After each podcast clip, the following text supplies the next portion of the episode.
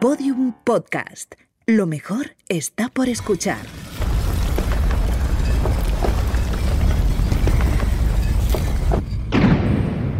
Dentro de la pirámide.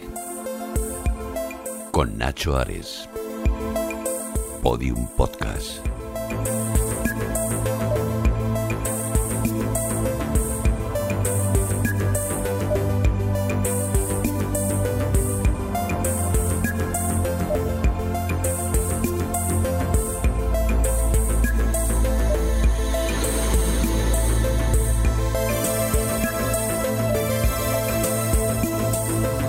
Bienvenidos a Dentro de la Pirámide. Una vez más abrimos esa puerta al mundo de lo desconocido, realmente al mundo de lo que más nos apasiona, la historia y los misterios del antiguo Egipto, aquí en Dentro de la Pirámide, tu podcast en Podium Podcast.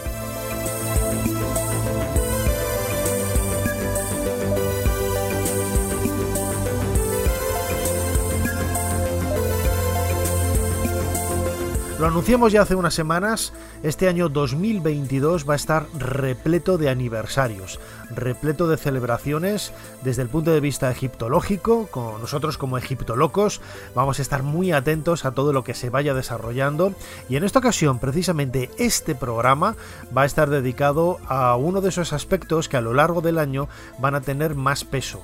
En 2022 cumplimos el segundo centenario del desciframiento de la piedra de Rosetta, esa piedra que apareció realmente en el año 1799 y que sirvió para que en ese primer tercio del siglo XIX se pudieran descifrar los jeroglíficos abriendo, como he utilizado yo en muchas ocasiones, el símil de abrir el tarro de las esencias para descubrir la historia del antiguo Egipto.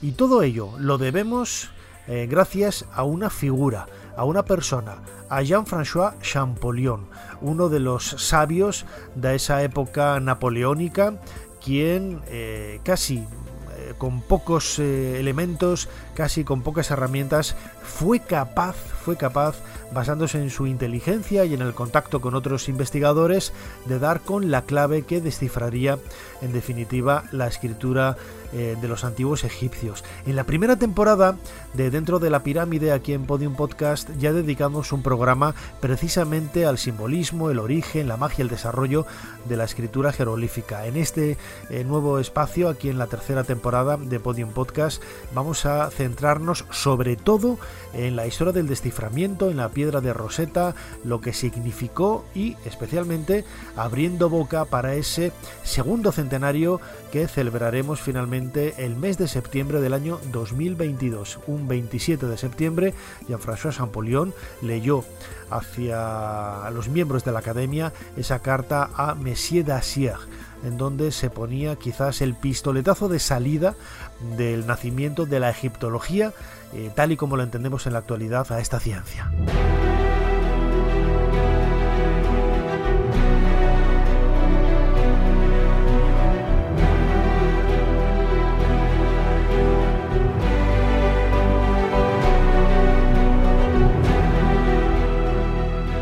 Los jeroglíficos egipcios pasan por ser eh, una de las escrituras más elegantes, más singulares, más carismáticas de toda la historia.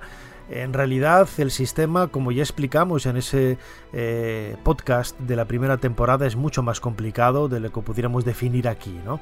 Eh, también en nuestro canal de vídeo dentro de la pirámide en YouTube tenemos algunos vídeos explicando el mecanismo de funcionamiento de la escritura jeroglífica. Pero fue algo que cautivó a todas las generaciones desde la antigüedad hasta el presente, hasta ese año 1822 cuando por fin se consiguieron descifrar la idea de colocar imágenes de seres vivos, de objetos cotidianos, de, líneas, eh, figuras geométricas sobre las paredes y que todo ello sirviera para transmitir mensajes es algo que, como digo, eh, atrajo de forma ineludible a muchos investigadores ya desde la antigüedad, que se preguntaban cómo demonios funcionaba esa escritura, hasta que prácticamente en el siglo IV después de Cristo en el siglo IV de nuestra era, a finales, se escribe la última inscripción en jeroglífico en el templo de Philae, en el templo de la diosa Isis en Philae. A partir de ahí, la escritura se olvida y nadie, nadie fue capaz de leer absolutamente nada hasta que Champollion finalmente consiguió descifrarlos en el año 1822.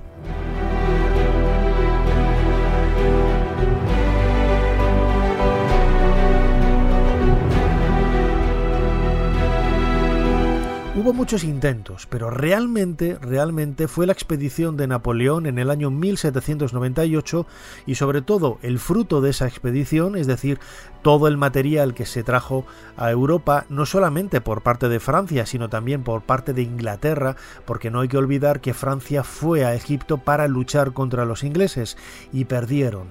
Entonces ese botín de guerra, en este caso la piedra de Rosetta, por eso pasó a manos de los ingleses. Bueno, pues todo ese material que vino tanto a Francia como a Inglaterra permitió tener un conocimiento mucho más amplio de la simbología, de la estética, de los propios textos. Se pudieron copiar textos de una forma pues mucho más directa, ¿no? No, hacía falta ya eh, viajar, realizar grandes viajes a Egipto eh, con situaciones realmente penosas, eh, vivir en atmósferas y en ambientes bélicos bastante inestables como para poder hacerse con esos textos que en definitiva podrían ayudar ¿no?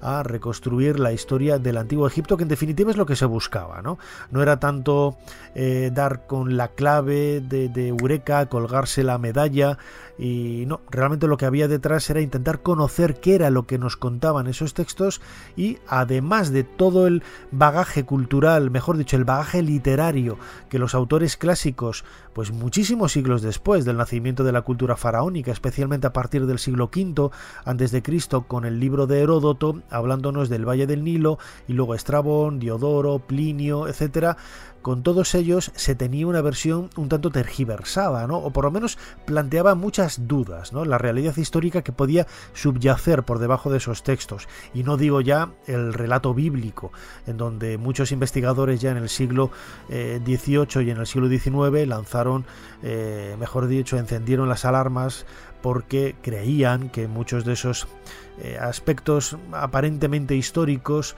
esos paisajes, esas descripciones de, momentos protagonizados por el pueblo judío, realmente estaban sumidos en la leyenda y nada tenían de, realidad. La escritura jeroglífica, el desciframiento de la escritura jeroglífica podría ayudar a resolver este enigma.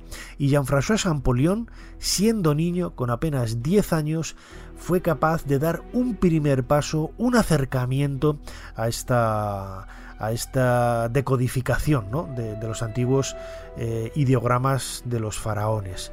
Para ser historia, hace varios años yo escribí una dramatización en donde precisamente se reconstruía cómo era la, vida, la biografía de Jean-François Champollion. Vamos a utilizar en este programa algunos fragmentos y es aquí el momento en el que por primera vez, por primera vez, eh, Champollion se enfrenta eh, con apenas 10 años, a los misterios de la escritura de los antiguos faraones.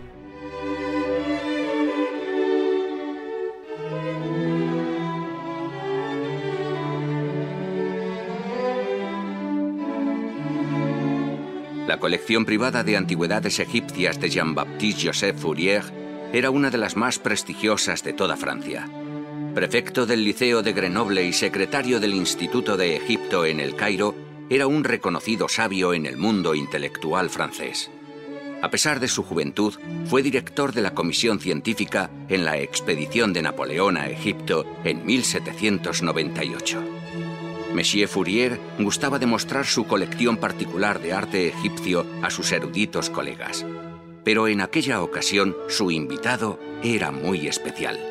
No tenía nada en común con sus estirados compañeros del liceo. Junto a él caminaba un niño de poco más de 10 años. De pelo fosco, intensamente oscuro y de figura frágil, el chiquillo caminaba entre las sombras de aquella cultura milenaria con las manos introducidas en los bolsillos de su abrigo. Monsieur Fourier no salía de su asombro y observaba con detenimiento al niño. Parecía increíble que después de invitar a decenas de colegas, la primera persona que de verdad mostraba un evidente interés por la cultura egipcia fuera un niño en edad escolar. ¿Te gustan las piezas, Jean-François? Ajá. Tus profesores del liceo me han dicho que eres un excelente estudiante. Gra- gracias, señor. Al contrario, mi joven amigo. Muchos alumnos sacan notas extraordinarias, pero finalmente son incapaces de entender nada. La historia de los autores clásicos parece sonarles a un cuento muy lejano y no hacen más que memorizar. Son incapaces de llegar a comprender nada de lo que leen. Y veo que ese no es tu caso. Te gustan las antigüedades, en especial las egipcias, y me habían comentado que tienes un... ¿Qué es lo que miras con tanta atención? Lo siento, señor. No me di cuenta de que me estaba hablando. Discúlpeme. Estaba. No, no te preocupes. ¿Qué es lo que miras con tanta curiosidad? Estaba mirando estos dibujos grabados sobre la piedra. Ah, te refieres a los jeroglíficos. Es la escritura utilizada en la época de los faraones. ¿Puede leerse? ¿Cómo dices? Que si se puede leer, señor. ¿Qué es lo que dice ahí? No, mi querido Jean-François. Nadie lo ha conseguido descifrar. Muchos sabios lo han intentado, pero hasta ahora sin ningún éxito. Me temo que ahí no puedo ayudarte. Yo lo leeré. ¿Qué has dicho, Jean-François? ¿Que yo lo leeré? Dentro de unos años, cuando sea mayor, lo leeré. Yo descifraré los jeroglíficos egipcios.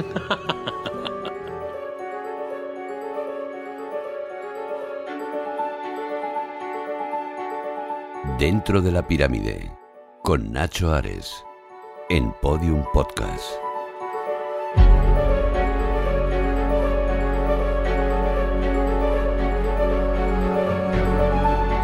Champollion había dado el primer paso, el interés, la pasión, algo que en definitiva le arrastraría durante casi dos décadas buscando con de nuevo la clave para poder decodificar la escritura jeroglífica. Esa clave, como decía al principio del programa, se descubrió en Rosetta, en el delta de Egipto, en la costa, en la zona norte del país, fue producto de un descubrimiento casual. Se trata de una losa de granito negro, en muchas ocasiones vamos a escuchar que es una losa de basalto, en realidad es una losa de granito negro, en donde había escritos eh, un texto en tres escrituras diferentes. Estaba en antiguo egipcio, en escritura faraónica, en jeroglíficos, estaba en demótico, que es una versión de la escritura jeroglífica, y estaba también en griego. Es decir, teníamos un texto en tres escrituras y en dos lenguas distintas. Bueno, pues este monumento fue la clave para poder decodificar la, escritura jeroglífica. Se conserva en el Museo Británico de Londres, es parte de ese botín de guerra tomado a los eh, franceses eh, después de, la derrota contra Nelson en, esta batalla de, en Egipto y a partir de ahí se consiguió descifrar la escritura jeroglífica. La historia es mucho más enrevesada y mucho más larga que, que todo esto. Vamos a escuchar un fragmento de un documental de, de, televisión titulado Champollion y la piedra de Rosetta, en donde se nos cuenta brevemente la historia del hallazgo de esta importantísima losa de granito. Curiosamente, no fue ni un científico ni un historiador, sino un soldado, la persona que haría el descubrimiento más importante de todos. A mediados de julio de 1799, y viendo que el asedio sería largo, los franceses seguían reforzando sus defensas. Situada cerca del Nilo, en el lugar donde desemboca hacia el Mediterráneo, se encuentra la ciudad de Rosetta. Con el fin de reconstruir la antigua fortaleza árabe que allí había, los soldados bajo el mando del teniente Pierre Bouchard comenzaron a reparar los muros. Los árabes solían coger materiales de templos antiguos para construir sus propias edificaciones. Oculta entre estas paredes desde la época de los faraones había una enorme plancha de piedra. Mientras los soldados derribaban la antigua defensa árabe, la extraña piedra volvió a ver la luz. Inmediatamente se dieron cuenta de que estaban ante algo poco usual y posiblemente valioso. Grabadas en el oscuro basalto había tres tipos de letras: griego, una escritura común egipcia llamada demótica y jeroglíficos. La piedra fue una especie de descubrimiento mágico y creo que fue una suerte extraordinaria que la persona que estuviese allí tuviera curiosidad e interés para preguntarse qué podría ser aquello. Quizá pensó que tal vez ayudaría a comprender los jeroglíficos. No habría sido extraño que alguien menos informado hubiera dicho que solo era una piedra vieja y la hubiera usado para construir el fuerte. Mucha gente dice que gracias a Dios fue un oficial francés y no uno británico, porque los franceses tenían más inquietudes intelectuales.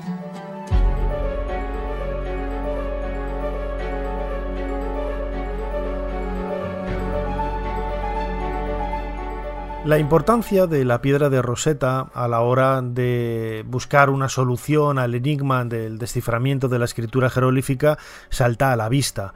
Aunque estuviera en manos de los ingleses, las copias del texto de la superficie de esta losa de granito, de esta estela de granito de la época de Ptolomeo V, corrieron por toda Europa como la pólvora.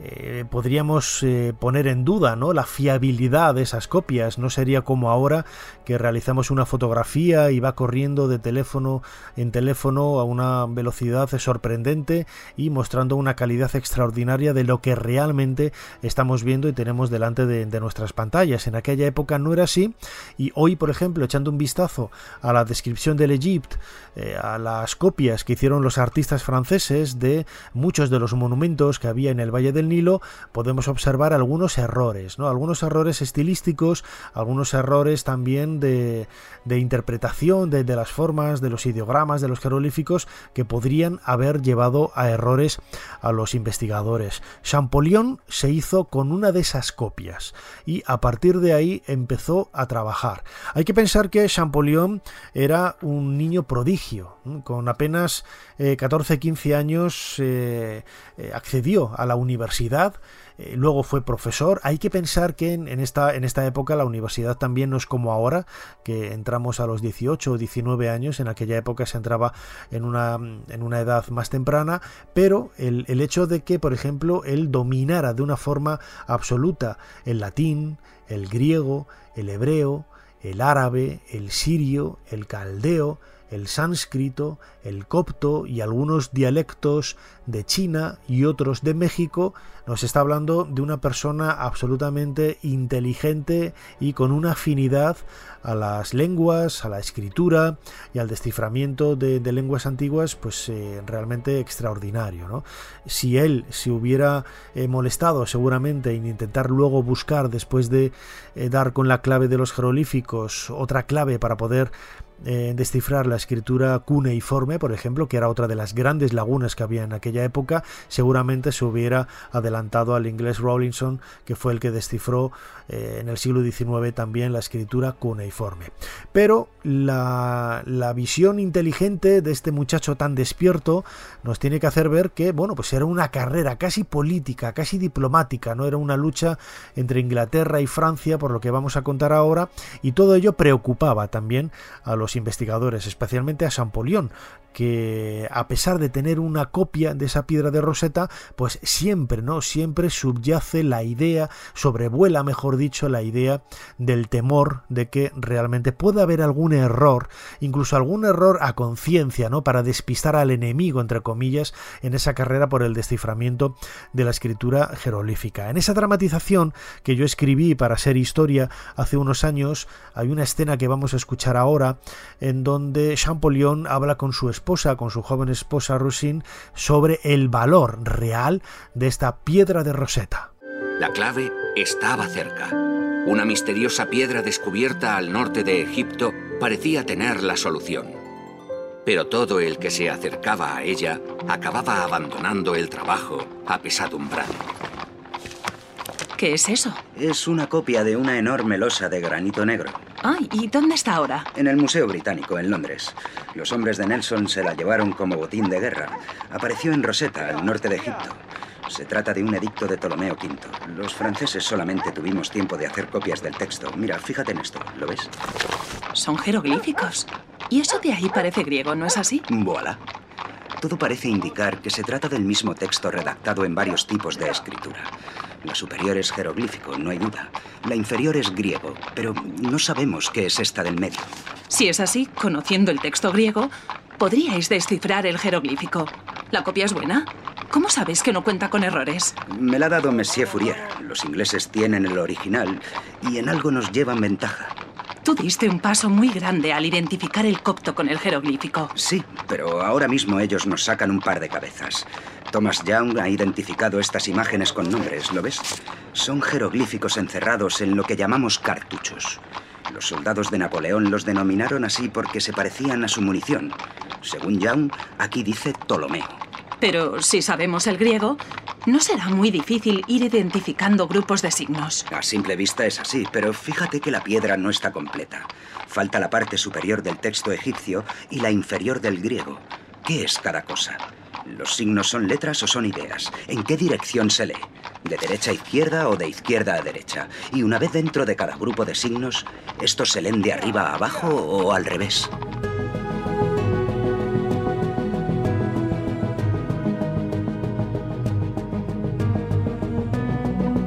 Pero ¿qué es realmente la piedra de Rosetta? Se trata de una estela, ahora lo vamos a escuchar en un fragmento de otro documental en donde se nos transmite un edicto en la época de Ptolomeo V.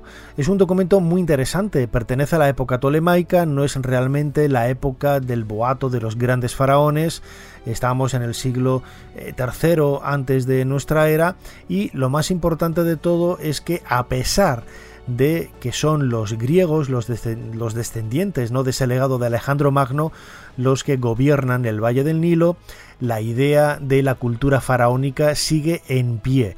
Yo recuerdo eh, que siempre no hemos estado, en ocasiones he sido yo muy bromista, también hay que decirlo, eh, criticando ¿no? o haciendo quizás comentarios eh, no muy positivos sobre el legado de los Ptolomeos, considerándolo como periodismo, ¿no? que no es historia. Y así he picado un poco la curiosidad de algunos amigos, ¿no? como Chisco Bosch del Griffith Institute o Marina Escolano, buena amiga, profesora en la Universidad de Manchester. Bueno, pues realmente ellos en su momento ya me comentaron, ¿no? que en la época tolemaica es quizá una de las más importantes de la historia de Egipto. No solamente es la dinastía más larga, la familia más larga, que dura eh, casi tres siglos, eh, no solamente también de esta época conservamos los monumentos mejor, en un estado de conservación mejor que han llegado hasta nosotros, por ejemplo, el templo de Horus en la ciudad de, Edfu, donde se conserva el templo absolutamente completo, sino que también, sino que también muchos de esos documentos, muchos de esos textos ahondan en las raíces del mundo faraónico que miles de años antes que ellos dieron forma a la cultura y civilización que todos conocemos. Y entre esos documentos, entre esos documentos está la, estela de la piedra de Rosetta que hoy se conserva en el Museo Británico de Londres y que pasa por ser uno de los eh, objetos más seguidos, más devocionados de los visitantes de esta institución londinense. Se encuentra pues en la planta inferior, nada más entrar, cuando entras en el courtyard, en el patio a la, a la izquierda, en, esa puerta escoltada por dos cabezas de Amenofis III, al cruzarla te topas de, bruces con la piedra de Rosetta en una vitrina y es un remolino de gente el que se crea alrededor en esos eh, primeros instantes de apertura del museo hasta prácticamente el, cierre del mismo por la tarde, donde es muy difícil eh, ver y disfrutar de la piedra con detenimiento, ¿no? Para hacer fotografías o eh, incluso ponerse a leer, ¿no? algunos de los detalles que todavía hoy son visibles en esa piedra de Rosetta. La piedra de Rosetta medía 144 centímetros de alto y 91 centímetros de ancho. Pesaba casi 700 kilos. El general francés Jacques Minot ordenó que fuera enviada al instituto en el Cairo para que tradujeran el griego. ¿Qué diría? ¿Podría utilizarse el griego para traducir los jeroglíficos? El descubrimiento causó sensación. La lengua griega era fácilmente comprensible, así que el texto se tradujo sin problemas. Era un decreto en honor al faraón griego Ptolomeo V, en el primer aniversario de su mandato. En agradecimiento al bien que había hecho por Egipto, se ordenaba colocar placas como esas en todo el país. Se sabe que los griegos habían gobernado Egipto desde el año 300 antes de nuestra era hasta algunas décadas después de Cristo. ¿Cómo pudo sobrevivir esa piedra durante más de 1800 años? ¿Existían otras parecidas? El texto parecía intrascendente hasta que se tradujo la última línea. Este decreto será grabado en la piedra de granito en caracteres sagrados, nativos y griegos. Los tres textos decían lo mismo. La noticia no tardó en extenderse por Europa. La piedra ofrece un gran interés para el estudio de los caracteres jeroglíficos. Tal vez por fin nos dé la clave de ellos. El Cairo, Egipto, 1799.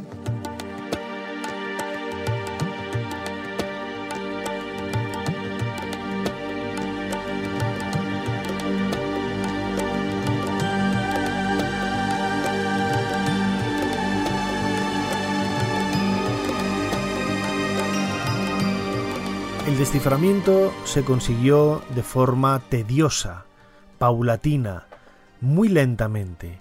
Quizás todo ello fue lo que eh, sobrecogió a muchos investigadores que eh, durante el recorrido de casi dos décadas hasta que Champollion realizó dar eh, dio con, esa clave finalmente que decodificaba la escritura, muchos de ellos como Ackerbal, por ejemplo, el sueco, tiraron la, la toalla, ¿no? Eh, hubo al final de esa carrera dos personas únicamente, ¿no? Eh, Thomas Young, al que luego vamos a escuchar algunos datos sobre él, un, científico de renombre y uno de los eh, más importantes quizás de la historia de la física en, en, Inglaterra, que también dedicó parte de su tiempo, como todos los grandes sabios de ese momento histórico del siglo XIX al estudio de la escritura jeroglífica, porque en definitiva dar con la clave, al igual que hizo Champollion, era casi una cuestión matemática, una cuestión de probabilidades, una, una cuestión estadística. Tantas veces aparece un signo, tantas veces puede estar representado por medio de las letras en griego o por una serie de parámetros que estos investigadores iban creando sobre el papel.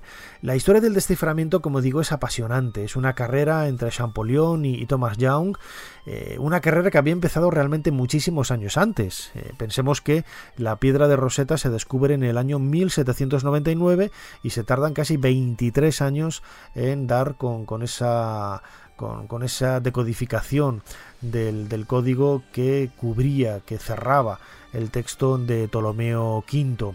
Pero también en época medieval otros investigadores, otros curiosos, no podríamos decir investigadores, se acercaron ¿no? a, a intentar conocer cuáles eran las claves para leer esa extraña escritura eh, tan insólita, algunos incluso llegaron a pensar que no se trataba de escritura, sino que eran simples elementos decorativos que cubrían las paredes de las tumbas y de los templos, algo que no tenía mucho sentido, no tenía mucho sentido toda vez que, por ejemplo, se veía perfectamente dónde estaban las escenas que realmente querían representar, simbolizar o decorar, entre comillas, un muro y la parte que eh, a priori podría estar eh, destinada al texto, colocado de una forma eh, muy pulcra entre líneas rectas, es decir, formando columnas, formando párrafos, e incluso bocadillos, ¿no? Como diríamos hoy en los cómics, en los tebeos, cuando un grupo de jeroglíficos estaba justo al lado de la boca de la cabeza de uno de los protagonistas que aparecía representado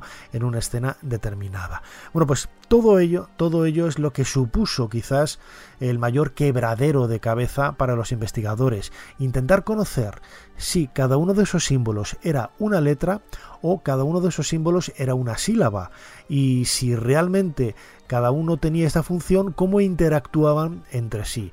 Pues Champollion fue el primero en dar eh, con, con, la apertura de esa caja fuerte y gracias precisamente al conocimiento del copto. El copto es la lengua que hablan los eh, primeros cristianos en Egipto, eh, ya en, nuestra era y que deriva de la, lengua antigua de los egipcios, pero para ponerla por escrito no utilizaban jeroglíficos, sino que utilizaban el griego, empleando seis símbolos más. Bueno, pues esta es la clave, este es el elemento vital para que Champollion pudiera descifrar la escritura jeroglífica en el año 1822, hace ahora casi dos siglos. Buenos días, Jean-François. Menuda mañana he tenido. Si el texto griego de la piedra de Rosetta tiene 486 palabras y en el egipcio hay 1419 jeroglíficos, eso solamente puede significar una cosa. ¿Sí? ¿El qué? Es evidente. La escritura egipcia no es solo ideográfica. Algunos colegas tuyos dicen que los dibujos son ideas, palabras, no letras. Si así fuera, habría muchos menos jeroglíficos que palabras, ¿no crees? Un momento. Sí, ¿qué sucede? Acércame ese papel, por favor. El de la esquina de la mesa. ¿Este del círculo? Ya está. Lo tengo. ¿Qué tienes? ¿Qué pasa? ¿No lo ves? Los jeroglíficos no son solo palabras, ni son solo letras. Es una combinación de ambas cosas. Aquí está la prueba. ¿De dónde viene este dibujo? Este dibujo proviene del templo de Abu Simbel, construido por Ramsés II. En efecto, Yaun tenía razón. Los cartuchos son nombres. Pero se ha equivocado todos estos años al ver los signos solo como palabras. Lee, lee conmigo. El círculo es el dios Ra. Luego estas colas de animales se leen mes. Y el último ideograma sabemos que es una S. Ra, mes, ses. Ramsés. Lo tengo. Jan Jax. Es una combinación de letras y palabras. Lo tengo. Había dado con la clave. En los días posteriores fue cotejando textos y uno tras otro aparecieron los nombres de reyes, lugares y, lo más importante, pudo dar sentido al texto de la piedra de Rosetta. El 27 de septiembre de 1822, Jean-François Champollion se dirigió a la Real Academia de las Inscripciones y Bellas Letras de París. En una carta pública a Monsieur Dachier, relativa al alfabeto de los jeroglíficos fonéticos empleados por los egipcios, ofrecía por primera vez una tabla de 26 letras, incluyendo varios signos silábicos. Mi hermano hizo hablar a los faraones casi 2.000 años después de su desaparición.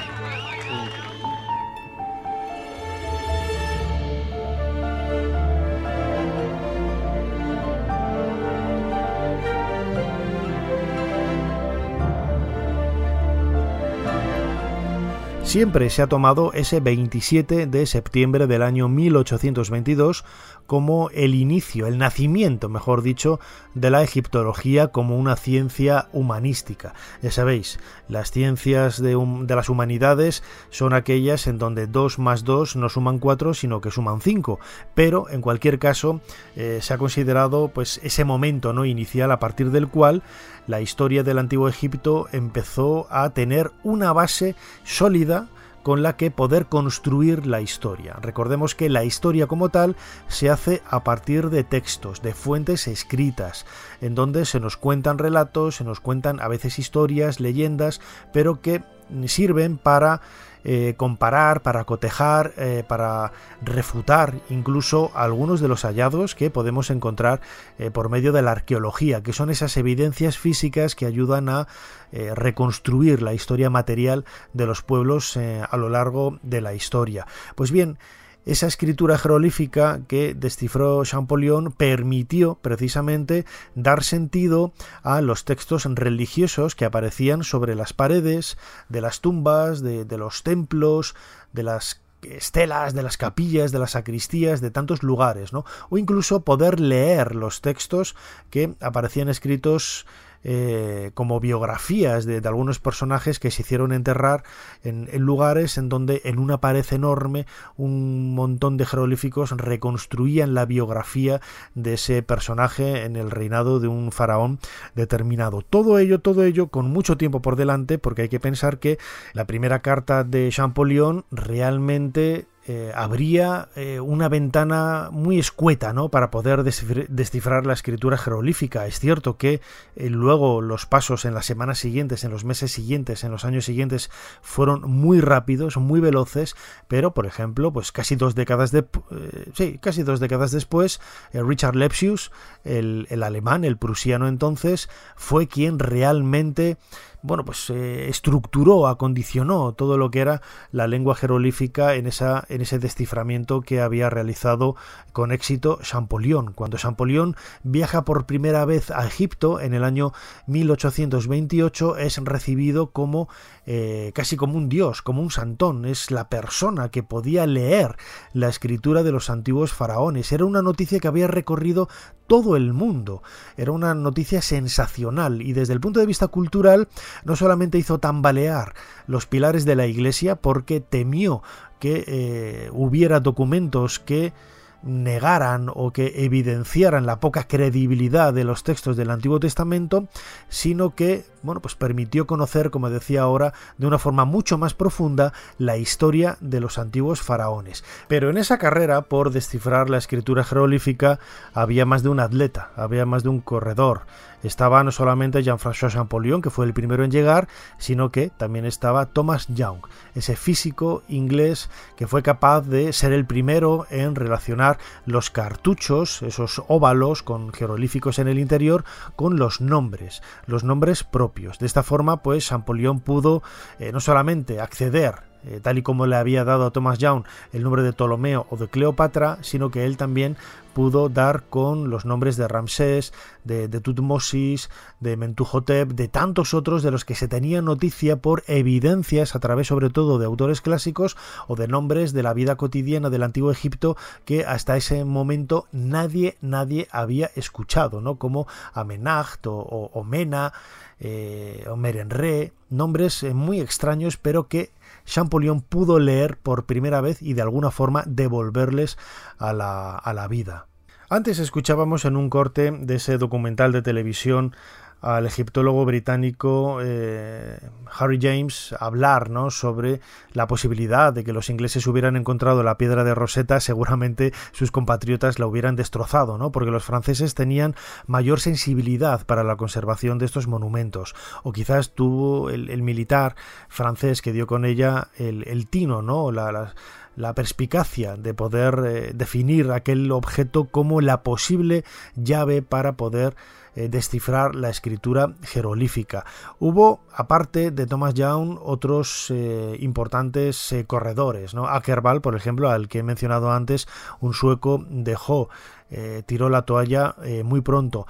Pero a pesar de ser una carrera en donde había prácticamente una lucha diplomática, casi una guerra sin, sin, armamento ¿no? entre Francia e Inglaterra, es cierto, y hay que reconocerlo, que Champollion y Thomas Young se llevaban bien e incluso intercambiaron correspondencia al respecto. Eh, es más, Thomas Young estuvo presente en la lectura de esa carta a Monsieur Dacier en eh, París en septiembre del año 1822 y felicitó a su contrincante, pero también, no vamos a decir que amigo íntimo, ¿no? Pero bueno, eran correligionarios de la misma carrera, no era una, eh, no era una carrera por descifrar algo que, que, supusiera quizás un avance no tecnológico en armamento o algo así, como pudiéramos pensar en la actualidad. ¿no? Los intelectuales, los egiptólogos, estos primeros egiptolocos ¿no? de, de primeros años, de los primeros años del siglo XIX, eran mucho más inteligentes de lo que podríamos esperar. En el verano de 1814, un físico, médico y lingüista londinense de 41 años llevó una copia de la piedra de Rosetta a su casa de campo había decidido dedicar sus vacaciones estivales a resolver este acertijo. Esta vez, la piedra de Rosetta comenzaría a hablar. Young creía que el misticismo que rodeaba al antiguo Egipto era una tontería. No creía que fuera a descubrir ningún secreto del universo. Lo que le atrajo de la piedra de Rosetta fue que era un problema, un misterio no resuelto, y quería ser el primero en desvelarlo. Young comenzó concentrándose en las palabras de un modo gráfico. Localizó líneas en el texto griego con palabras que aparecían más de una vez. A continuación, intentó encontrar líneas en el texto demótico que contuvieran grupos de símbolos repetidos las mismas veces. Utilizando esta deducción lógica, Young pudo sistemáticamente identificar 86 traducciones demóticas, incluyendo las palabras rey, Ptolomeo y Egipto. En ese mismo punto se detuvieron Disosi y Ackerblad, pero el éxito inicial de Jaun le condujo a seguir adelante con sus esfuerzos. Los egiptólogos llevaban mucho tiempo interesados en los jeroglíficos rodeados por una figura ovalada, los llamados cartuchos. Parecían estar colocados estratégicamente dentro y alrededor de los templos y las tumbas. Algunos egiptólogos habían comenzado a especular con el contenido de los cartuchos si contenían nombres de algún faraón o algún miembro de la familia real. Jaun se basó en esta idea para trabajar sobre la teoría de que los cartuchos de la piedra de Rosetta contenían el nombre Ptolomeo. La placa era en su honor, así que su nombre debería estar en los cartuchos de la sección de los jeroglíficos. Jaun pensó que puesto que Ptolomeo era un nombre griego, los egipcios debieron haberlo escrito fonéticamente. Si los jeroglíficos fuesen ideogramas, no tendrían símbolos para los nombres y las palabras extranjeras. Cada cuatro años después de empezar, Jaun relacionó correctamente las letras griegas del nombre Ptolomeo con los jeroglíficos de uno de los cartuchos. En 1818 fue el primero en conseguir que la piedra hablara. La sección jeroglífica había dicho su primera palabra, Ptolomeo.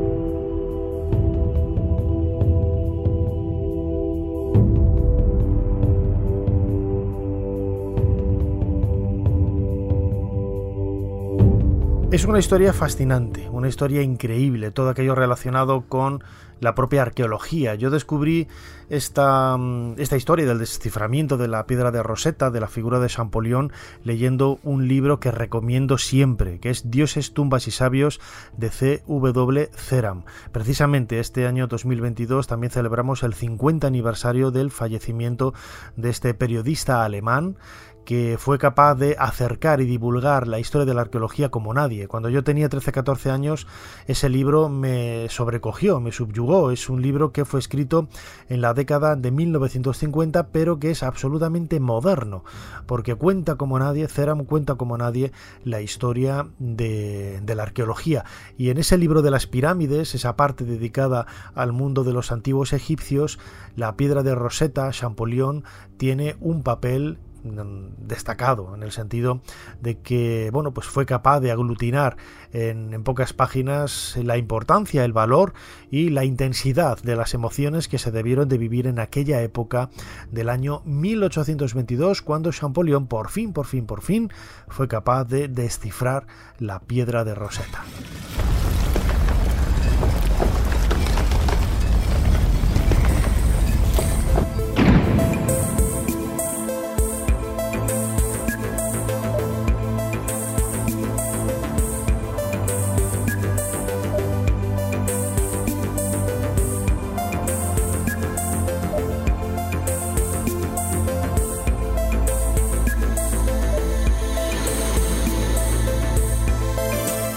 Cerramos la puerta de esta pirámide, una nueva puerta que nos ha accedido a descubrir la historia, en este caso del desciframiento de la piedra de, Rosetta, uno de los eh, mayores logros en la historia de la ciencia en los dos últimos siglos, además dos últimos siglos de verdad, porque el 27 de septiembre de 2022 celebramos el 200 aniversario del desciframiento de la piedra de Rosetta por parte de Jean-François Champollion.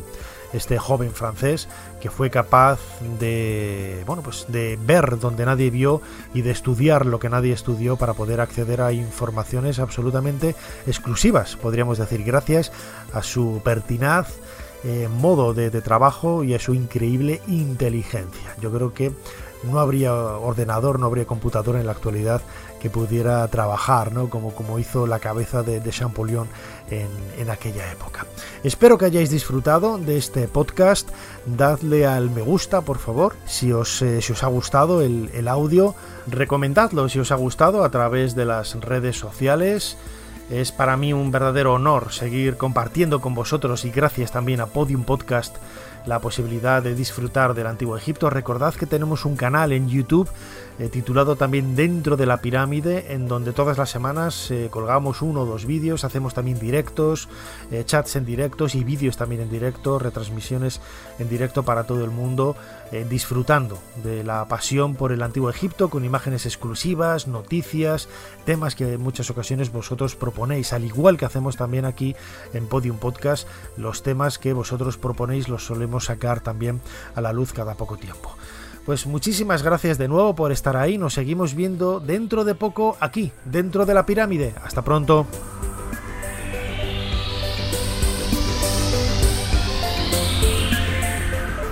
Dentro de la pirámide, con Nacho Ares, Podium Podcast.